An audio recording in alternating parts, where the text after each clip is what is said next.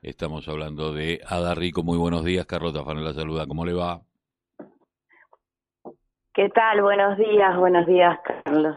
Eh, bueno, uno cuando eh, los números siguen sorprendiendo, el tema es que cada vez que nosotros los periodistas eh, empezamos a leer estos números es como que lo naturalizamos, ¿no? Pasa a ser un número y son personas no pasa a ser una estadística más, como la de los pobres, como la de los chicos en la calle, pasan a ser números y no le ponemos detrás eh, personas, situaciones, violencia, violencia institucional.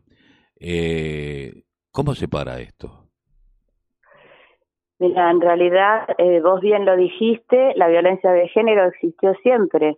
El tema es que ahora se hace visible en los medios y esto realmente acompaña para que se generen más políticas públicas, pero sin ningún lugar a dudas son insuficientes porque fíjate que estamos registrando una cantidad enorme de, vos lo decís, no son números, de mujeres y de niñas asesinadas en el marco de esta violencia. Y en lo que va del año, en este año realmente es alarmante porque tenemos, estamos a pocos días de, comenzar el año y ya tenemos 70 mujeres asesinadas. O sea, sin duda es una alerta porque también tenemos que pensar en los hijos y en las hijas que dejan estas mujeres, ¿verdad? Esos niñitos y niñitas en total desamparo. Por eso decimos que la víctima directa es la mujer, pero termina afectando a todo un entramado social. Hay 321 chicos que se han quedado sin madres. Sí. Y, y, sigue todos los días, eh, por lo que tenemos nosotros, eh, todos los días hay un femicidio nuevo.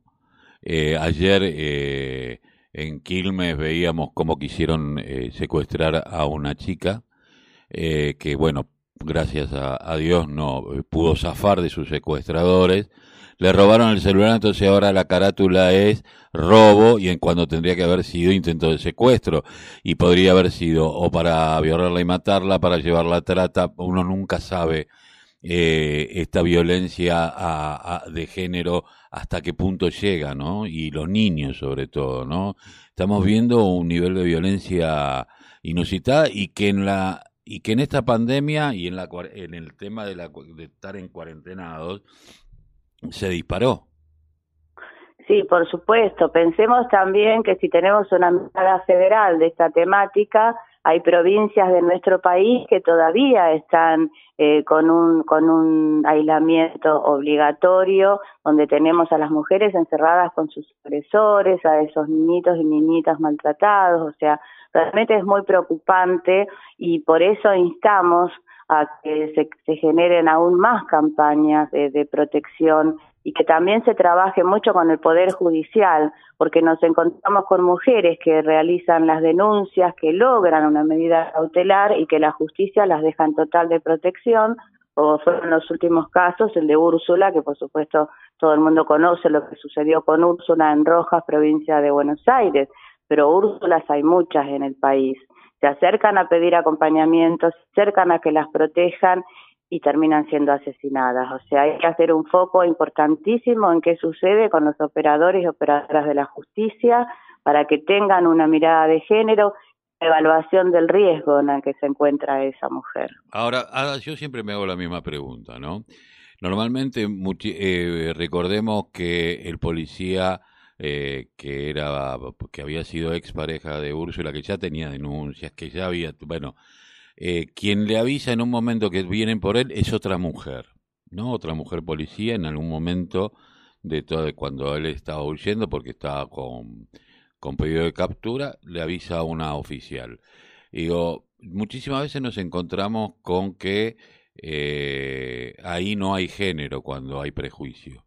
Eh, y que muchas de las formadoras de machismo, de machistas son mujeres, que no salen de, de, la lógica patriarcal. Ahora, eh, también yendo al, punto este de decir, bueno, la justicia las deja sola, la fuerza de seguridad te dejan sola, eh, bueno, hagamos cursos y esto. Ahora, yo, policía, voy, hago el curso, pongo cara de entender, y ya está, hice el curso porque me lo pidieron, de ahí a que practique esto que me dijeron es distinto.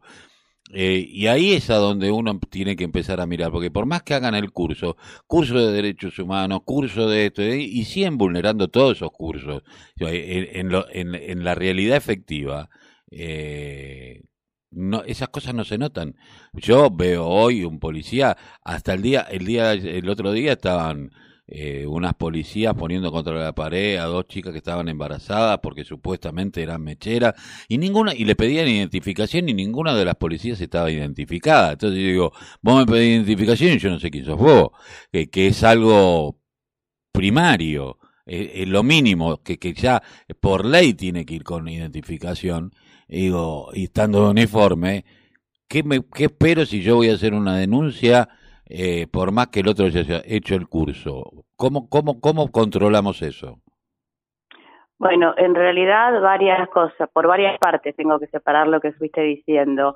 Eh, vamos a decir en principio que mm, el patriarcado es como una institución, por lo tanto va atravesando a toda la sociedad, ¿verdad? Entonces, para eso tenemos que trabajar en un cambio cultural que nos va a llevar tiempo, obvio, nos va a llevar tiempo. Pero bueno, aquí estamos hablando de este tema. En segunda instancia, cuando hablamos del Poder Judicial, sí estamos hablando de la capacitación, de la capacitación con una evaluación, ¿entendés? No solamente un curso, sino una evaluación de lo que realmente ha sucedido. Y en tercera instancia, algo que a vos te referías, que es muy interesante, que no tenemos en nuestro país la unificación de las denuncias que tiene el agresor.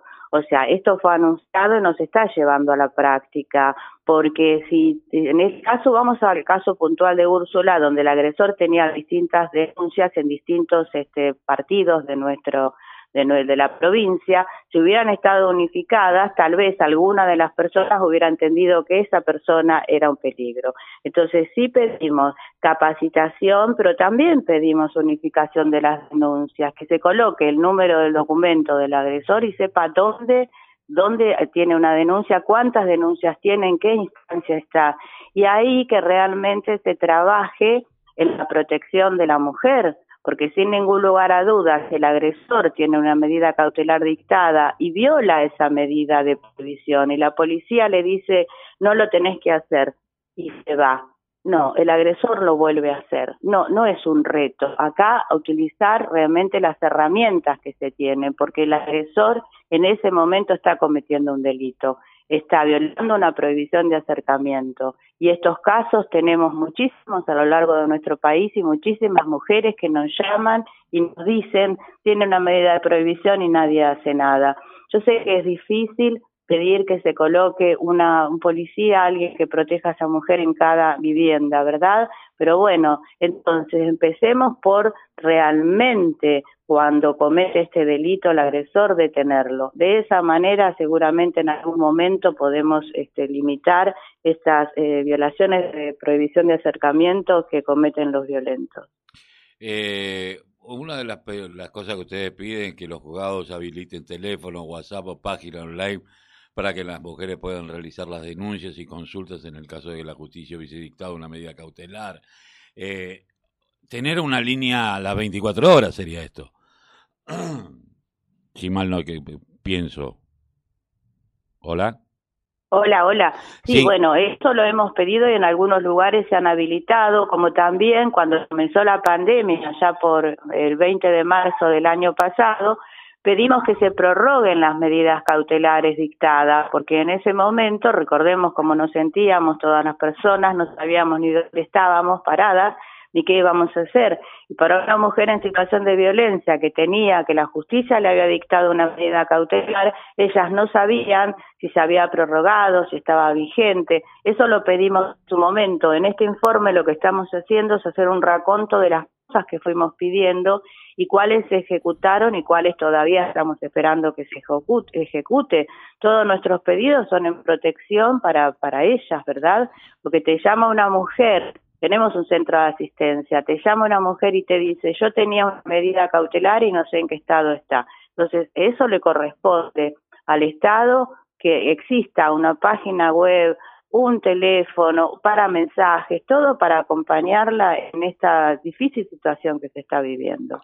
Sí, aparte esto que perdón, que, que, que queda muy claro que cuando uno va, si desaparece alguien y uno entiende que venía de una situación complicada y que venía con problemas de que, que era agredida y de repente desaparece, que el tema de esperar las 24 horas que normalmente te dicen en la comisaría y no quieren tomarte eh, la denuncia, eh, ante la negativa de una comisaría a tomar este tipo de denuncia, hay que contactarse con el Sistema Federal de, Búsqueda de Personas Desaparecidas y Extraviadas. Ahora, no es hora de que ya esto de las 24 horas no existe más. Debe ser inmediatamente tomada la denuncia supuesto, esto es un mito que ha ido generando que las personas piensen que tienen que esperar 24 horas. Por, lo, por eso lo remarcamos porque no es así. Porque tenemos casos de mujeres este, y niñas desaparecidas que no les tomaban la denuncia y que después las encontraron asesinadas. O sea, en las primeras horas sumamente importantes. Entonces, esto es un mito que realmente, tal como lo decimos en el comunicado, tiene que dejar de existir y las personas tienen que saber que ante una desaparición la justicia les tiene que tomar la denuncia en forma inmediata. Eh, bueno, todo esto seguramente ha sido presentado a las autoridades, al Estado. ¿Qué es lo que están viendo que se hace y qué están viendo que sigue dilatándose? Bueno, por ejemplo, lo que te dije de la unificación de las denuncias, en julio del 2020 el Ministerio de Justicia y el Ministerio de las Mujeres anunció la aplicación del Sistema Único de Registro de Denuncias que se llama URGE y que fue realmente celebrado por todas las organizaciones. Esta medida ya tendría que estar implementada a nivel nacional. ¿Y qué demuestra que no está implementada? El caso de Úrsula. O sea, esto es algo realmente importante. Otra medida que también nosotras reclamamos es que las mujeres que tienen pocos recursos económicos puedan tener un patrocinio jurídico gratuito, porque las mujeres no tienen el dinero para pagar a un abogado o una abogada. Y desde el año 2015 tenemos en nuestro país una ley 2015 del Cuerpo de Abogadas y Abogados para Víctimas de Violencia de Género esta ley no se está implementando. Entonces tenemos mujeres que llaman a nuestro centro y nos dicen, pero yo no tengo dinero para pagar a un abogado. Al no tener dinero para pagar el abogado, la causa no la pueden seguir, entonces vuelve a quedar solamente en un papel. Esto también es muy importante. Y por tercero, lo que voy a decir es el programa Acompañar. Este programa fue anunciado en el año, en septiembre del año pasado, donde consistía en el apoyo del equivalente a un eh, a un perdón un salario mínimo vital y móvil para las mujeres y las personas trans que estaban en situación de violencia.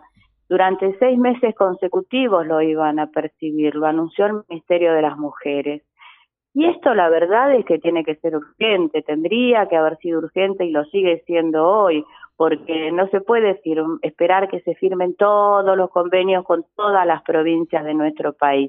La provincia que haya, lo haya firmado, que se implemente, porque ese dinero le permitiría a la mujer con sus hijas o hijos trasladarse aunque a la vivienda de un familiar, pero tendría los medios económicos para comprar lo básico que es comida. Así que estas tres cosas las estamos reclamando y las vamos a seguir reclamando hasta que realmente se hagan efectivas. Ada, le agradezco mucho haber pasado por la mañana informativa aquí en la radio de la Unión Nacional de Club de Barrio. No va a ser la primera vez que la molestemos, así que muchísimas gracias. No, muchas gracias a ustedes. Que tengan buenos días. Buen día.